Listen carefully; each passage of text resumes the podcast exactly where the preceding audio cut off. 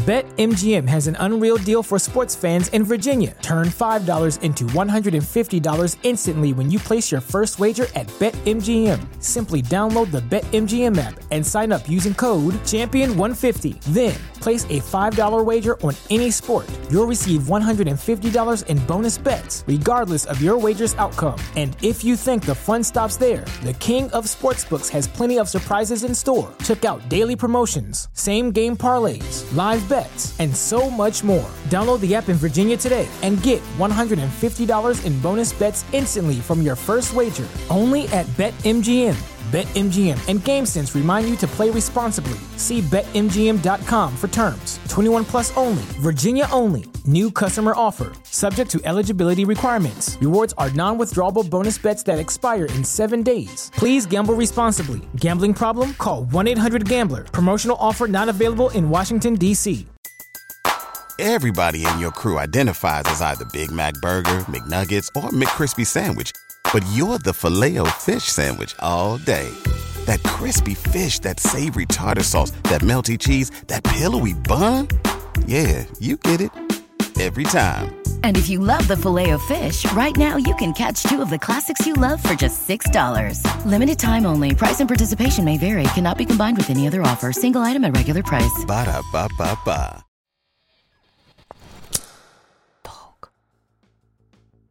Что? У вас нет таргета, а как вы вообще развиваетесь? Очень важно в коллаборации не заколлаборироваться так, что просто все вы коллаборите. Конечно же, не нужно было ждать вот этого, что сейчас с его одного лучка в сторис у тебя посыпятся покупки а давайте будем партнерами Олимпиады, а давайте перекроем Лувр, то есть перекроем мост вот этот, и там сделаем ивент, а давайте у нас на показе будет петь Джей Зи, Риан и так далее. Важно, чтобы мы понимали цели не просто вообще глобально социальных сетей, но и каждого отдельного вообще поста, каждой единицы контента. И все это еще должно стоить 0 э, рублей. Маркетинг должен стоить 0 рублей. В основе успешного модного бренда всегда лежит качественный продукт. Но без правильного позиционирования и маркетинговой стратегии большая аудитория про него попросту не узнает.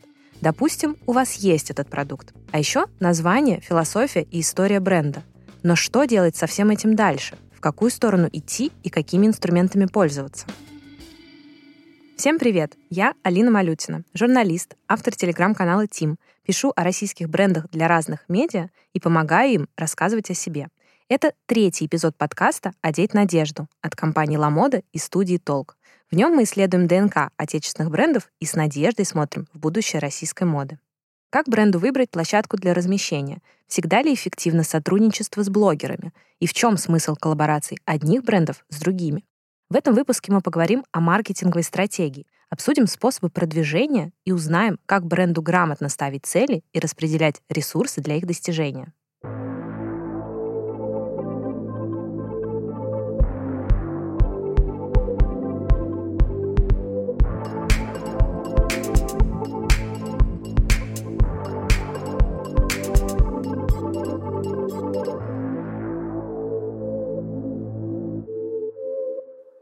2022 года многие fashion-бренды меняют свое позиционирование.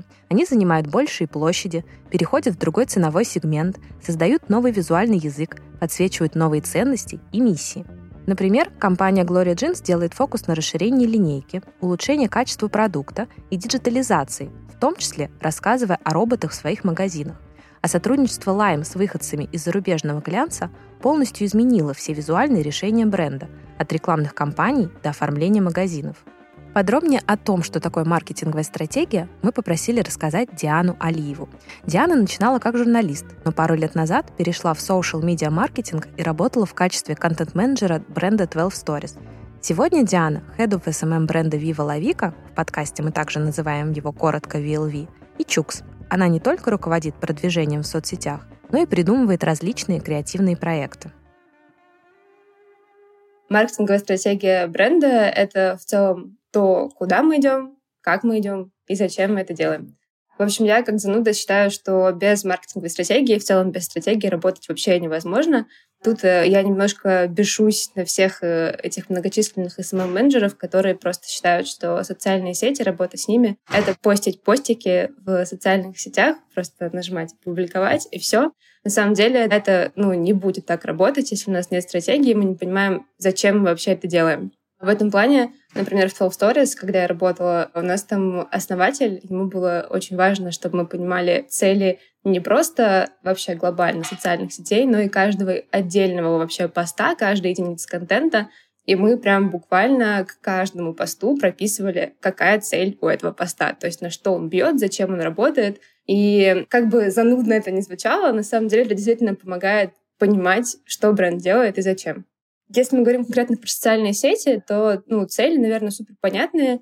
А, например, э, играть на виральности, да, чтобы пост стал виральным, набрал там огромное количество охватов. Цель, конечно, может быть продать какой-то определенный продукт, да, если мы там, не знаю, показываем наш супер хит, и мы понимаем, что мы делаем этот пост, чтобы его продать, и дальше следим, сколько продаж пришло с конкретного поста в Телеграме, например, Цель может быть э, растить э, лояльность среди подписчиков. Это тоже очень хорошая цель, на которой мы часто, например, в VLV играем. В целом у нас есть вообще такое понятие, как VLV Girls, и мы постоянно играем на этом сообществе, на этом комьюнити. Это тоже хорошая цель постов. Цель может быть повышение имиджа да, бренда. Вообще работа с имиджем — это очень большая важная часть социальных сетей и в целом маркетинга. Вообще целей очень много может быть, но, наверное, это основные, которые мы используем. Важно понимать, что количество продающего и имиджевого контента также зависит от стратегии и задач, которые бренд ставит перед собой в определенный отрезок времени. Тут я тоже как зануда всегда говорю, а что вы в стратегии прописали на этот период? Такое должно быть соотношение разного контента в ваших постах, потому что стратегии могут быть разные. Может быть, стратегия, там, не знаю, на ближайшие полгода — это повышение лояльности именно клиента, да, работая с таким ядром аудитории, тогда, конечно, должно быть больше постов, которые, собственно, работают на лояльность. А если вы понимаете, что нужно работать над э, количеством продаж, то ну, больше будет продающих постов, но тут важная оговорка. Нужно понимать, что ни одна продажа невозможна без вовлечения. Да? Чтобы что-то продать, нужно сначала вовлечь аудиторию, там, ее по всей этой воронке провести, да, и привести к продаже. Поэтому тут идем от э, целей вообще глобально в стратегии, целей бренда, и дальше составляем то соотношение, тот баланс ищем, да, который подходит нам в конкретный период времени для достижения целей глобальных стратегии бренда. Каким бы ни был пост, продающим, имиджевым или развлекательным, в нем должно четко прослеживаться позиционирование бренда. Это миссия, ценности и вытекающий из них уникальный посыл, который вы транслируете миру.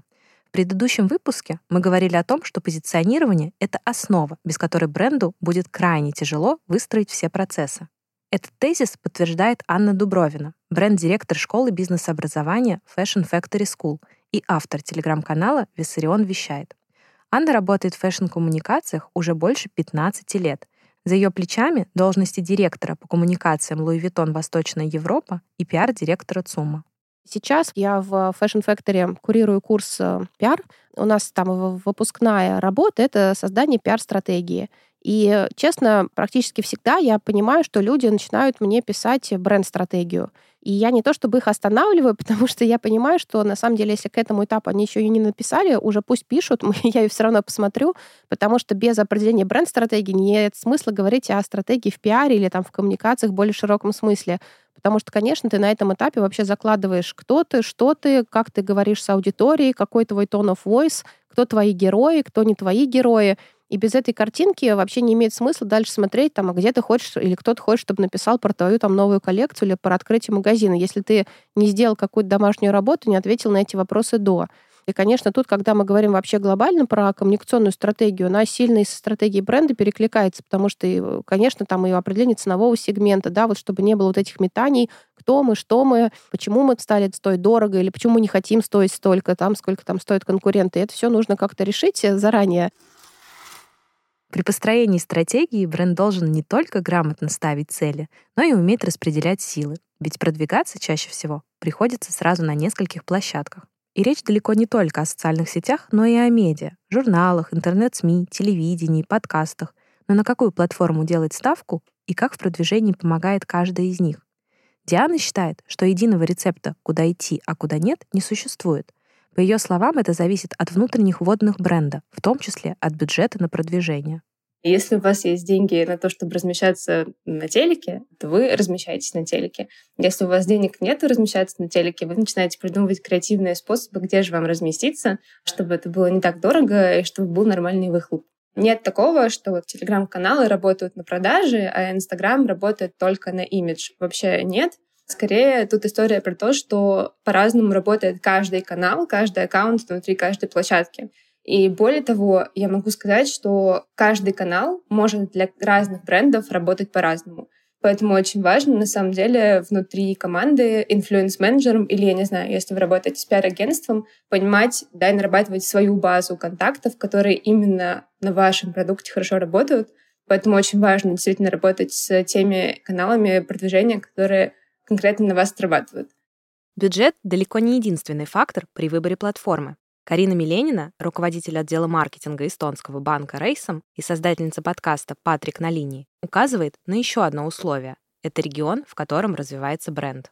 Тем не менее, если мы говорим про бизнес, с точки зрения маркетинга, из-за того, что у нас достаточно большая страна, у нас достаточно разрозненная канала коммуникации и, в принципе, подход к продвижению своего бизнеса. Вот, потому что мы, как говорится, в Москве опять, да, в пределах своего садового кольца варимся и думаем то, что вот как у нас здесь сейчас есть, так и вся Россия должна. А на самом деле все абсолютно по-другому работает. И в каком-нибудь Владивостоке или там на других городах, например, граничащих с Китаем, производители брендов, да, дизайнеры, они вовсю уже ориентированы, естественно, более там на китайский рынок и осваивают WeChat в то время как э, создателям бренда в Москве WeChat это вообще что-то что-то страшное и что-то далеко. Каждому бренду свой канал, как и каждому каналу свой контент. Диана объясняет, что фото, видео и тексты, с которыми вы заходите на разные площадки, должны различаться. И причин тому несколько. Во-первых, люди, подписанные на несколько соцсетей бренда, могут уставать от одинакового контента. Во-вторых, поведение пользователей разных площадок отличается. Например, аудитория Телеграма готова читать и вчитываться в тексты, а в запрещенной соцсети ставка традиционно делается на визуал. Другое дело, что у брендов не всегда есть capacity на то, чтобы в разных э, каналах вести полноценный SMM делать. Поэтому тут, наверное, рекомендация простая. Просто бренды должны понимать, на что им вообще хватает сил и какой канал им приносит больше отдачи. Если вы понимаете, что, не знаю, у вас Telegram офигенно продает, то вкладывать сил туда. Если вы понимаете, что Telegram вообще не работает, то ну, не нужно его вести, вкладывать туда сил. Лучше ведите нормальный Инстаграм, растите его, и ну, старайтесь выбрать хотя бы один канал до какого-то нормального уровня. Главное при адаптации контента под разные аудитории площадки — не потерять ДНК бренда и стараться придерживаться единого tone of voice. О нем мы также говорили в прошлом выпуске. А еще, считает Карина, нужно понять потребности реальной аудитории и не пытаться выдумать их из головы. И все-таки, если мы разберем, наверное, кейс давай не из модной индустрии, а, например, кейс какого-нибудь авиасейлс, в котором нам кажется, что на разных площадках разный tone of voice, но на самом деле tone of voice везде один. Просто он, единый tone of voice, адаптирован под разные площадки. И это как раз-таки о том, что мы должны знать основную целевую аудиторию, которая у нас покупает, которая захочет у нас покупать. Мы не должны придумывать аудитории ее потребности. Мы не должны навязывать аудитории свою волю. То есть, там, если ты женщина из Москвы, значит, ты обязательно сильная, независимая, да, ты карьеристка, такая еще 100 дел умеешь сделать. За последние два года изменился ландшафт не только модного рынка, но и социальных сетей. Одни площадки стремительно теряют охваты и аудиторию, а другие, наоборот, растут. Согласно исследованию Медиаскоп, за первую половину 2023 года Telegram стал лидером среди социальных сетей по приросту аудитории. В июне туда хотя бы раз в месяц заходило 63% россиян. На площадку пришли лидеры мнений, например, главреды глянца или основатели креативных стартапов. Они изменили подход к созданию контента. Он стал более качественным и вовлекающим. Диана подтверждает, что прямо сейчас Telegram переживает свой расцвет. И это несомненный плюс для локальных брендов – причем они могут как развивать собственный канал, так и эффективно продвигаться через другие. Но у бренда может не быть телеграм-канала личного, при этом он может заходить к другим телеграм-каналам, да, делать у них рекламу, вести, не знаю, на сайт и делать прямые продажи из телеги. Сто процентов да. Мы, например, в ЛВ сейчас сделали фокус на том, что если мы делаем рекламу именно в телеграм-каналах, мы ведем не только напрямую на сайт, но и напрямую в наш телеграм-канал. И более того, мы часто делаем такую схему, что мы вообще не даем ссылку на наш сайт, мы сразу же ведем в наш телеграм-канал, потому что у нас там закреплена ссылка в телеграм-канале, ее вообще никак не пропустишь. Мы даем там ссылки на каждом посте. При этом мы ведем из телеграм-каналов к себе в телеграм-канал, таким образом растим аудиторию у себя в канале. Для нас это сейчас приоритетно, потому что я вижу, что площадка очень хорошо приносит продажи, и нам выгоднее не размещаться у других блогеров, а вести аудиторию к себе от других блогеров, да, и продавать уже через свои социальные сети, потому что это история про более постоянные продажи. То есть один и тот же человек из нашего телеграм-канала покупает на постоянной основе, а не то, что там он увидел у блогера, купил один раз и забыл. Поэтому мы сейчас работаем так. Помимо Телеграма, бренды не отказываются от ведения ВК, даже премиальные, вроде 12 Stories. Несмотря на то, что ВК популярен в основном в регионах, что на первый взгляд не вяжется с премиумом, у многих брендов, во-первых, есть магазины по всей стране с разным ассортиментом, а во-вторых, жители небольших городов зачастую становятся жителями столицы. Их доход растет, они попадают в целевую аудиторию премиального сегмента. Иными словами, потенциальный покупатель со временем становится лояльным, если бренд ведет соответствующую, пусть и неочевидную сначала, работу. И да, к ней относится в том числе подстраивание контента под разную аудиторию. Один подход для ВК, другой — для Телеграма. В то же время охваты запрещенной соцсети хотя и упали, отказываться от ее ведения многие бренды не хотят. Даже несмотря на то, что там стало гораздо сложнее продвигаться. Таргетированная реклама больше не работает. По мнению Дианы, подобные ограничения приводят к креативным решениям. Я вот сейчас живу в Барселоне, и когда общаюсь с людьми, которые ведут соцсети на зарубежный рынок, они мне говорят, что у вас нет таргета, а как вы вообще развиваетесь? И я начинаю рассказывать, что мы делаем виральные посты, что у нас там рилы залетают, что мы делаем какие-то офигенные блогерские коллаборации. Очень много сейчас креативных идей, именно в том числе с э, инфлюенс-маркетингом. Что сейчас работает в Инстаграме, что реально хорошо приносит аудиторию, это, конечно, Reels. Их вообще нельзя сейчас игнорировать. На самом деле Reels — такой инструмент, который помогает реально охватить совершенно новую аудиторию для бренда. Поэтому, да, конечно, на них нужно делать акцент. Делать акцент в целом на все виральные форматы. Очень долгое время сейчас большим таким трендом в социальных сетях были вот эти форматы, помнишь, карточек, где люди писали, какой ты пончик сегодня, и все репостили себе это в социальных сетях, и это набрало просто невероятные вообще охваты. Вот такие виральные форматы тоже хорошо работают на продвижение. Конечно, это работа с инфлюенсерами. То есть, еще раз, загибаем пальцы. Это Reels, это виральные форматы все, которые есть, кроме Reels. Это работа с инфлюенсерами, которые вас постоянно репостят, отмечают и так далее.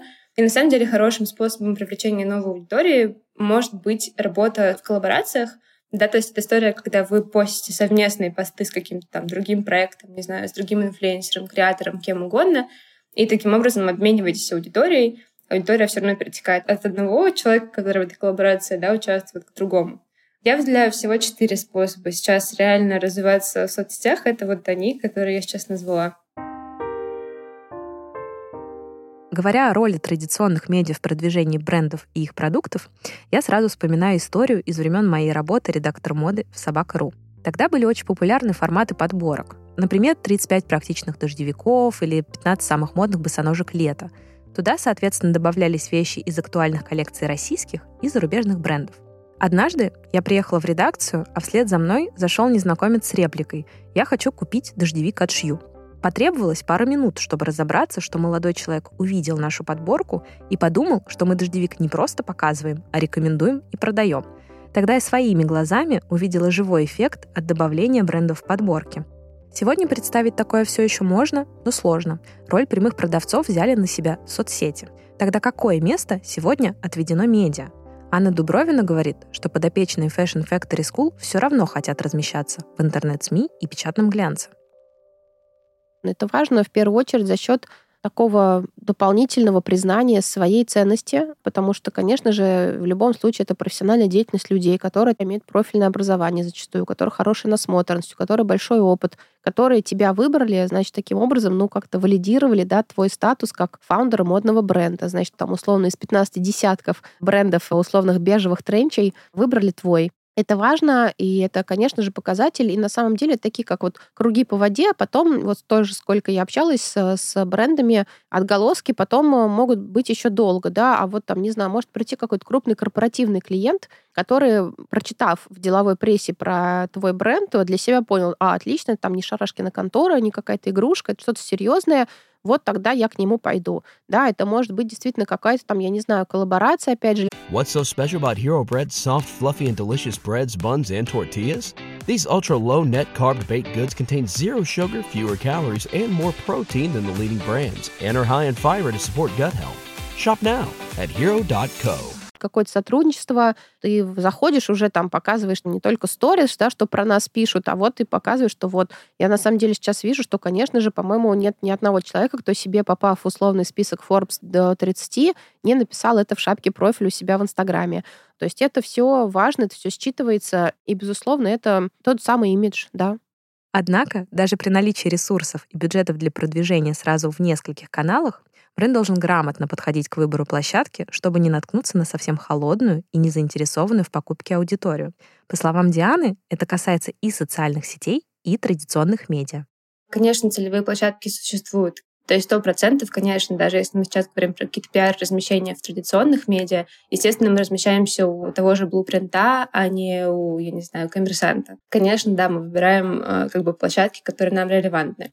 Чтобы понять, что стрельнуло, нужно вернуться к целям. Какие цели мы поставили для конкретного поста, для конкретного спецпроекта, что угодно. Ведь целью спецпроекта может быть не только виральность в социальных сетях, а количество упоминаний в пиаре, в СМИ, у инфлюенсеров и так далее. В таком случае мы меряем то, на что мы, в общем, целились, когда мы придумывали этот спецпроект. А это супер важно. Поэтому тут, опять же, нет универсального ответа. То есть, да, если вы хотите сделать виральный продукт, то, конечно, мерьте охваты на рилзах в социальных сетях.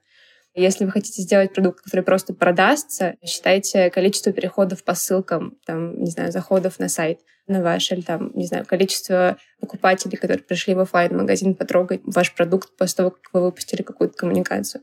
Поэтому тут, опять же, возвращаемся к целям и потом понимаем, что мы все-таки будем мерить в зависимости от целей. В нашем разговоре Диана упомянула, что сотрудничество бренда с другими марками — это эффективный способ привлечения новой аудитории. И действительно, в последние годы мы наблюдаем настоящий бум коллабораций. Бренды объединяются друг с другом, создают совместные коллекции с художниками или с лидерами мнений. В качестве примеров коллаборация Иконики и Неймилас, Бифри и их проект Co-Create, новогодняя капсула Финфлеер и Карина Нигай. Согласно опросам, 60% миллениалов и зумеров покупают коллаборации любимых брендов. Их привлекает новаторство и уникальность общего продукта, а также сохранение узнаваемой идентичности каждого из участников. Но что совместные проекты дают самим брендам? Анна Дубровина считает, что во многом это история про схожие ценности и желание вместе создавать новые смыслы. Поэтому хорошая коллаборация обязана прежде всего отталкиваться от идентичности брендов. Анна поделилась с нами секретом, который узнала от своего руководства в Луи Виттон, о том, как предугадать жизнеспособность совместного проекта. Если мысленно убрать из коллаборации одного из участников и подставить на его место другого, например, похожего по ценовому сегменту, и получить тот же результат, значит и индивидуальность бренда сойдет на нет, и в этом сотрудничестве, как и в самом продукте, не будет ничего уникального. Поэтому перед тем, как предлагать кому-то совместный проект, лучше заранее продумать, в чем будет его фишка, почему коллаборация будет работать именно с этим партнером и больше ни с кем другим. Особенно не стоит торопиться начинающим маркам, которые видят в коллаборациях простой способ набора аудиторий, считает Анна. Любая коллаборация — это win-win. Тут надо очень четко понимать, чтобы это был действительно win-win. То есть, допустим, рассмотрим гипотетическую ситуацию. Я молодой бренд, и мне очень нравится какой-то другой бренд с намного более как бы уже установленной аудиторией. Я к ним прихожу и говорю, давайте сделаем что-то вместе. Мне как молодому бренду ценность этого партнерства абсолютно понятна. Я таким образом э, получаю, такая как рыбка прилипала, так большой рыбе получаю сразу их э, мощности, их площадки, их аудиторию, их лояльность аудитории к ним и так далее. Тут надо разобраться, очевидно ли для большого бренда ценность сотрудничества со мной. То есть они должны это сделать, чтобы что? В этом плане, например, если мы поговорим про какие-то глобальные примеры, понятно, например, зачем Виттону нужно было делать коллаборацию с Supreme. Да, бренд маленький, супер аутентичный, с очень крутым комьюнити, с определенным вайбом, со своей аудиторией, аудиторией, которая считает бренд Louis Vuitton зашкварным, да, и вот они хотели, объединившись с ними, а, омолодиться, б, попасть в те стримы, которых их не пускали. Если вы говорите, слушайте, ну тут у нас съемки, да, не аутентичные, мы просто Инстаграм или Пинтерес посмотрели, как бы сняли как все, ну, понятно, дизайн у нас тоже не оригинальный, не аутентичный, а что вы хотите, да мы просто на самом деле на маркетплейсах все покупаем или там просто каким-нибудь худи шьем, а смысл тогда в вас большому бренду? Или если вы, наоборот, маленькое классное бюро, ателье, у вас есть крутая концепция, действительно тут это что-то интересное, то мне кажется, что любой большой бренд это рассмотрит. В общем, тут надо просто точно понимать, потому что прозвучит, конечно, рисковато, но условно можно ли зарабатывать деньги, будучи посредственным брендом? Можно. Интересен ли ты будешь как посредственность большому, классному, крутому бренду? Нет. Ну тогда просто зарабатывай деньги и сиди на своих маркетплейсах, и как бы это другая бизнес-модель просто. Результатом коллаборации может быть не только продукт, но и проект, инициатива, взаимовыгодная акция — а значит, и партнером по коллаборации одного бренда может быть не только другой бренд, но и культурная институция, благотворительный фонд и даже ресторан, бар или кофейня. Я, кстати, вспомнила одну коллаборацию, которая мне показалась очень симпатичной. Бренд «Разумно» обувной. Они делали коллаборацию с баром «Сентябрь».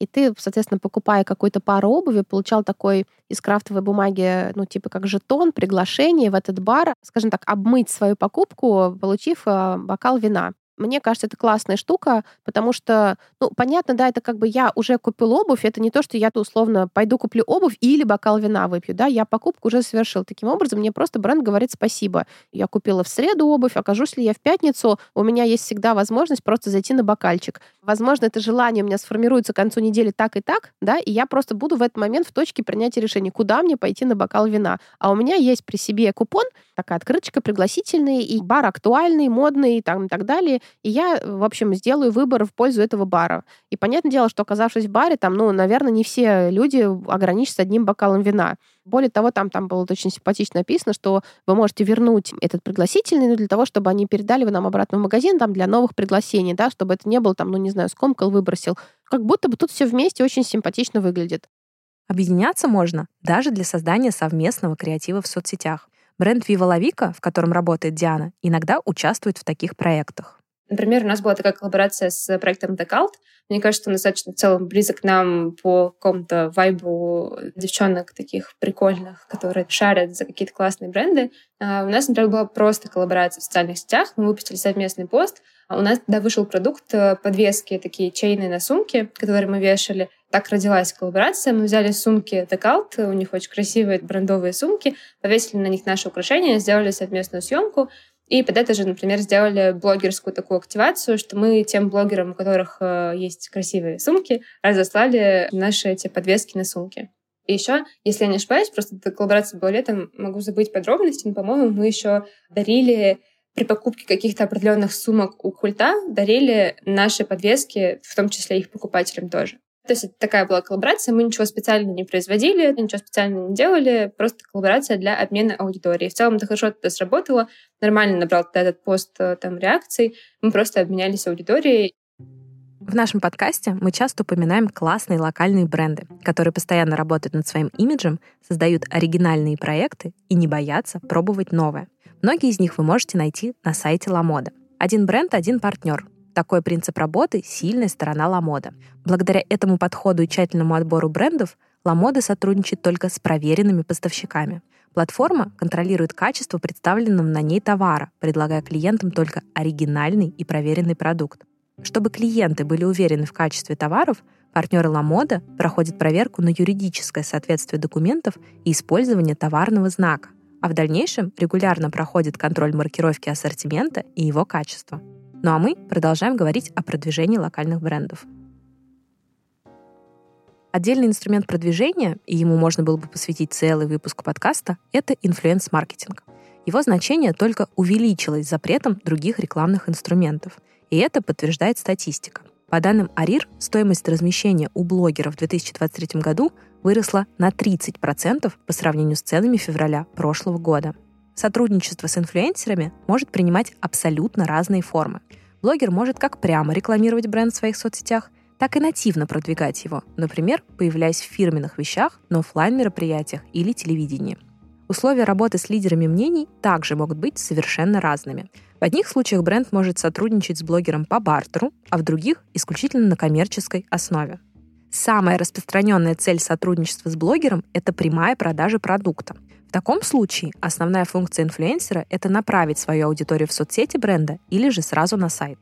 Для того, чтобы оценить эффективность подобного сотрудничества, инфлюенсеру выдают помеченную ссылку, которую он размещает в своих аккаунтах. С помощью подобных UTM-меток можно отследить все взаимодействия пользователей с продуктом, переходы, продажи или посещение различных разделов сайта.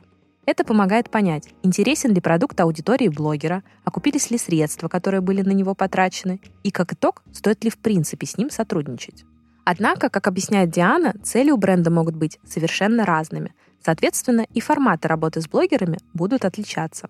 Для одних целей достаточно разового размещения, для других необходимо сотрудничество с инфлюенсером на постоянной основе. Если мы хотим строить вокруг бренда комьюнити людей, которые реально хотят покупать у вас продукт и на постоянной основе, а не совершить один раз покупку и забыть вообще про вас раз и навсегда, то это история про работу с комьюнити, про работу с блогерами в формате амбассадорства, когда они на регулярной основе вас тегают, и люди к вам переходят. Это правда хорошо работает, в том числе потому, что подписчик блогера понимает, что блогер реально носит этот продукт, да, он реально его использует. Это не просто там купленная реклама, когда человек один раз отметил кольцо и больше никогда его в жизни не надел.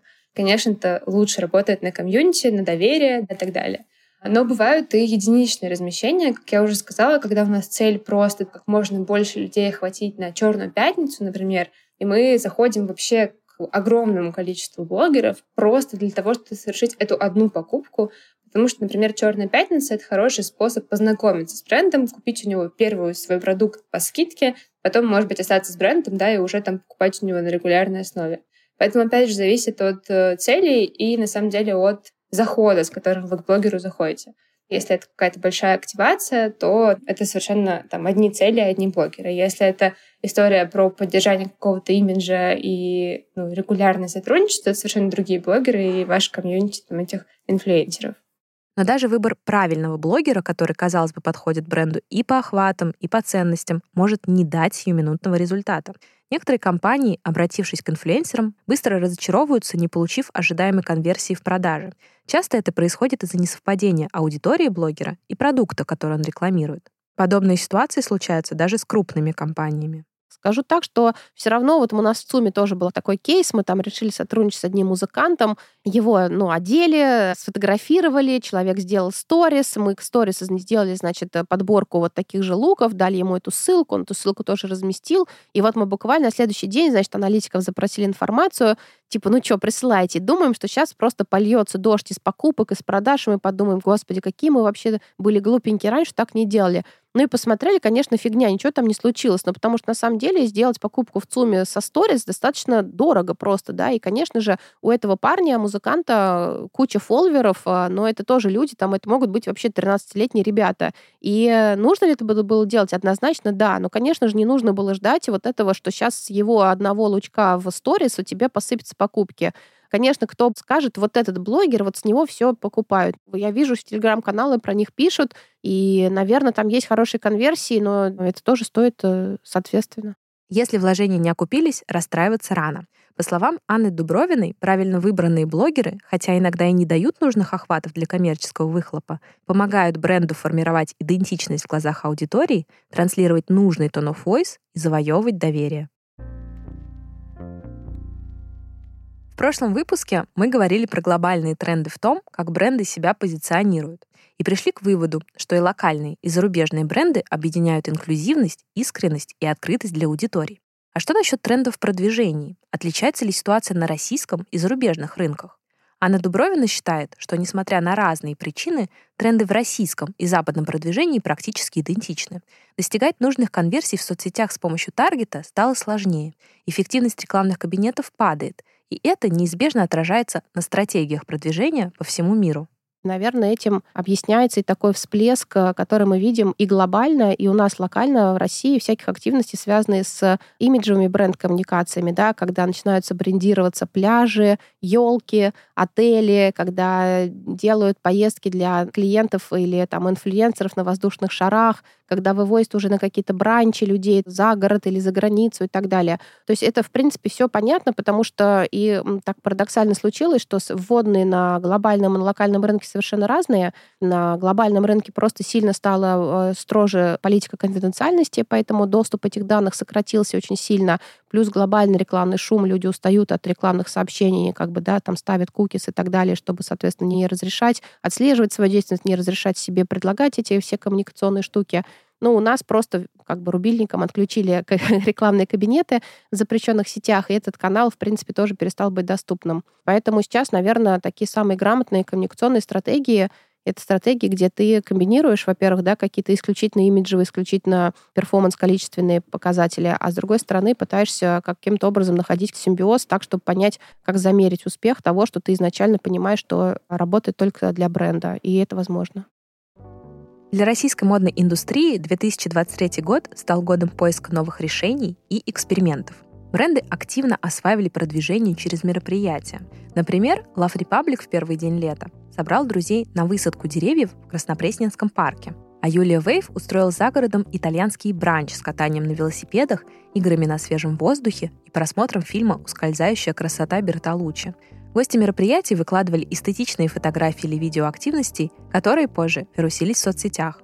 Гибкость, способность генерировать новое и выходить за рамки привычного составляют суть успешного маркетинга.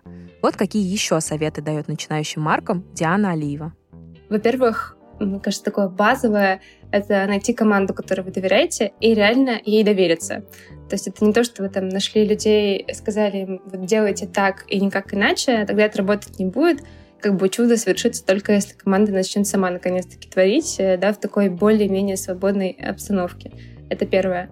А второе, вообще маркетинг, как мне кажется, это в первую очередь тестирование ваших гипотез, Поэтому гипотез должно быть как можно больше, и тестировать их тоже нужно как можно больше, и не бояться, что там что-то сработает, что-то не сработает, потому что рано или поздно что-то выстрелит, и для того, чтобы выстреливало чаще, нужно постоянно проводить такой анализ того, что вы уже сделали. Это, наверное, третий пункт, да, как э, развиваться молодой марке.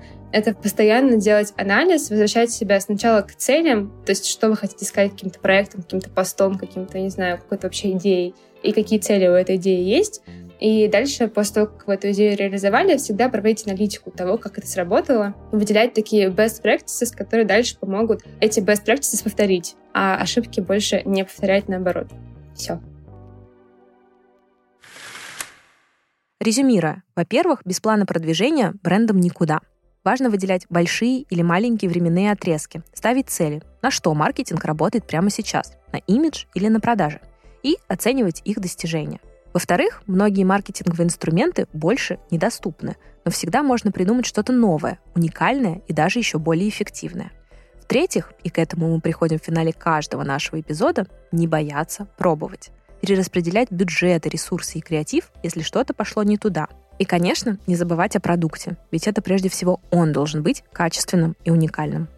В следующем выпуске мы поговорим о продажах, Разберемся в том, как бренду выбрать свою нишу, найти баланс между онлайн и офлайн торговлей и не прогореть на пути к собственному покупателю. Обсудим площадки, взвесим риски и попытаемся ответить на вопрос, стоит ли открывать свой магазин прямо сейчас. И, наконец, попробуем предсказать будущее. Какие форматы и возможности ждут локальные бренды через несколько лет. Это был подкаст «Одеть надежду» от Lamoda и студии «Толк». Над подкастом работали ведущая Алина Малютина, редакторы Карина Миленина и Мириам Комиссарова, монтаж и саунд-дизайн Виталий Дедков, Николай Поляков, продюсеры Полина Иванова и Вика Кузнецова. Важно просто запуститься, пощупать свою аудиторию и дальше уже понять, какое там позиционирование вы придумаете. Brain fog, insomnia, moodiness, weight gain. Maybe you think they're just part of getting older, but MIDI Health understands that for women over 40, they can all connect to menopause. It's at the root of dozens of symptoms we experience, not just hot flashes. MIDI clinicians are menopause experts offering safe, effective, FDA approved solutions covered by insurance. 91% of MIDI patients get relief from symptoms within just two months. Book your virtual visit today at joinmidi.com. Everybody in your crew identifies as either Big Mac Burger, McNuggets, or McCrispy Sandwich. But you're the filet fish Sandwich all day. That crispy fish, that savory tartar sauce, that melty cheese, that pillowy bun. Yeah, you get it. Every time. And if you love the filet of fish, right now you can catch two of the classics you love for just $6. Limited time only. Price and participation may vary. Cannot be combined with any other offer. Single item at regular price. Ba da ba ba ba.